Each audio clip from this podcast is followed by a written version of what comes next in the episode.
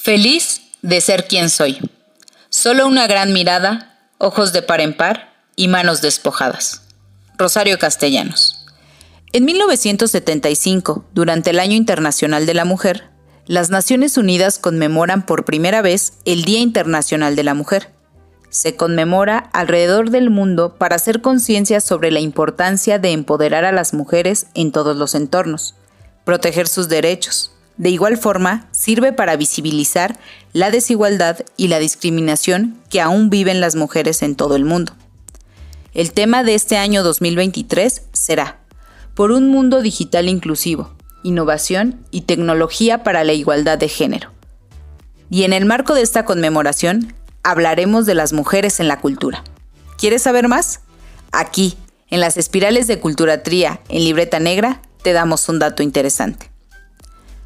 De acuerdo con el portal Data México, con información de la Encuesta Nacional de Ocupación y Empleo, ENOE, durante el cuarto trimestre del 2022, 29 de cada 100 se desempeñaron como traductoras e intérpretes, con un salario promedio de 3.030 pesos.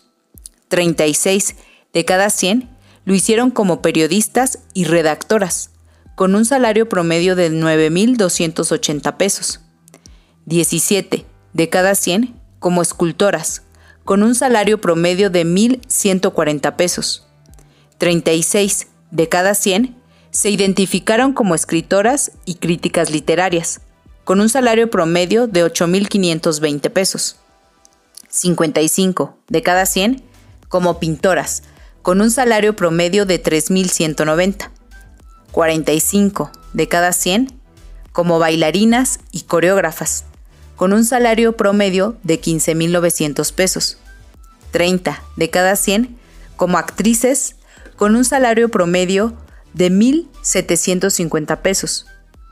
7 de cada 100 se emplearon como compositoras y arreglistas, con un salario promedio de 1.500.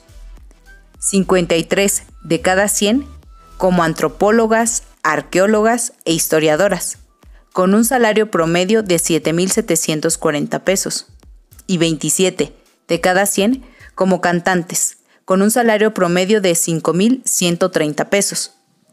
En esta cápsula, y por supuesto, debido al tiempo, solo analizamos 10 ocupaciones del ámbito cultural, donde la mujer pone toda su dedicación. Sabemos que faltan muchas más, pero también estos datos nos dan muestra de que aún falta camino por recorrer para la equidad y para seguir ocupando espacios. Les agradecemos a todas ellas y desde aquí apoyamos cada paso para seguir enriqueciendo la cultura con todas y cada una de sus aportaciones. Porque lo vale, hablemos cultura.